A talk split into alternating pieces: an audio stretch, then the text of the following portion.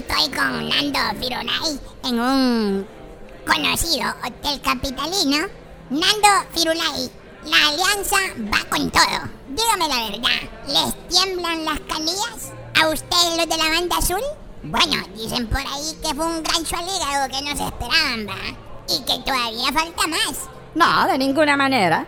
Yo creo que después de esa alianza de los opositores, más bien hemos subido para arriba en las encuestas. Si vos ves, antes el hombre de los burros y el jean y el sambo preparado era popular, ahora es súper popular.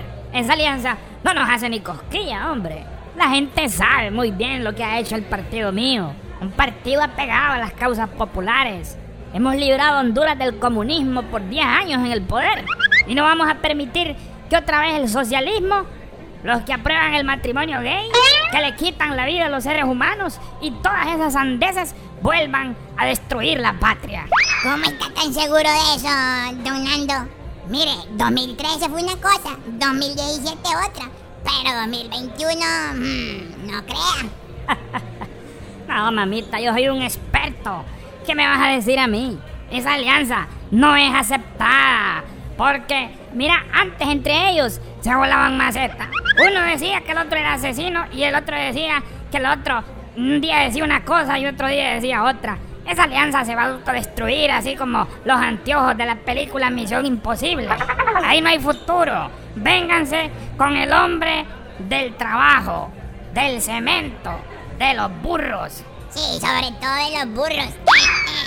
Óigame, pero hablando de difamación, y usted antes no decía que el hombre, o sea, el líder, o sea, el mero tigre de la presidencial, era lo peor que le podía pasar a Honduras.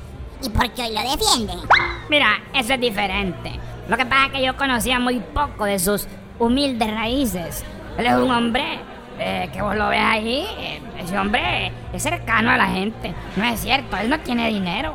Él vive de lo que gana nada más en su salario y ya estuvo.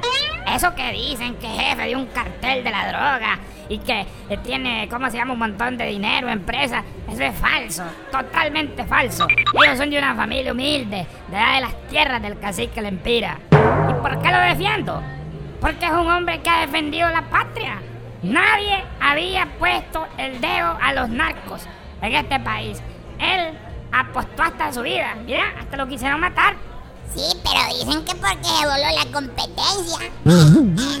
No, no, no, no, no, no. Tampoco me vengas con ese discurso de medio izquierdista.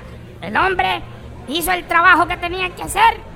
¿Cree usted que los nuevos casos de narcos a lo interno de su partido le afectará en las próximas elecciones? ¿Sí o sí? No, no, no, no, espérate, ¿cómo que sí o sí?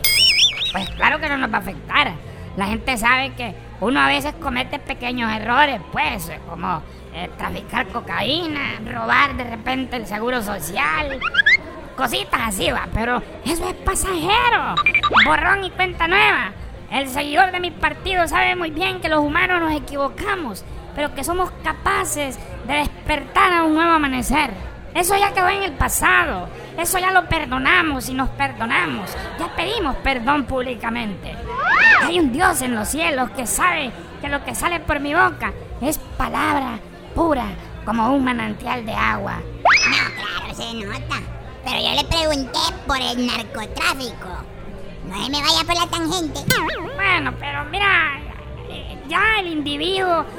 Es que, ¿cómo te digo? Esas son cosas ya de cada quien individuales. Yo no me meto en la vida privada de la gente, pues no tiene nada que ver. Sí, pero el político es público.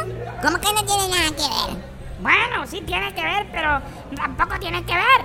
Bueno, muchísimas gracias, don Nando. De repente se puso rojo como un tomate, compañeros. Regreso con ustedes al estudio. Prosilapia Aventura, la reportera de las calles de esta triste Honduras. Este fue un reporte exclusivo de Prosilapia Aventura.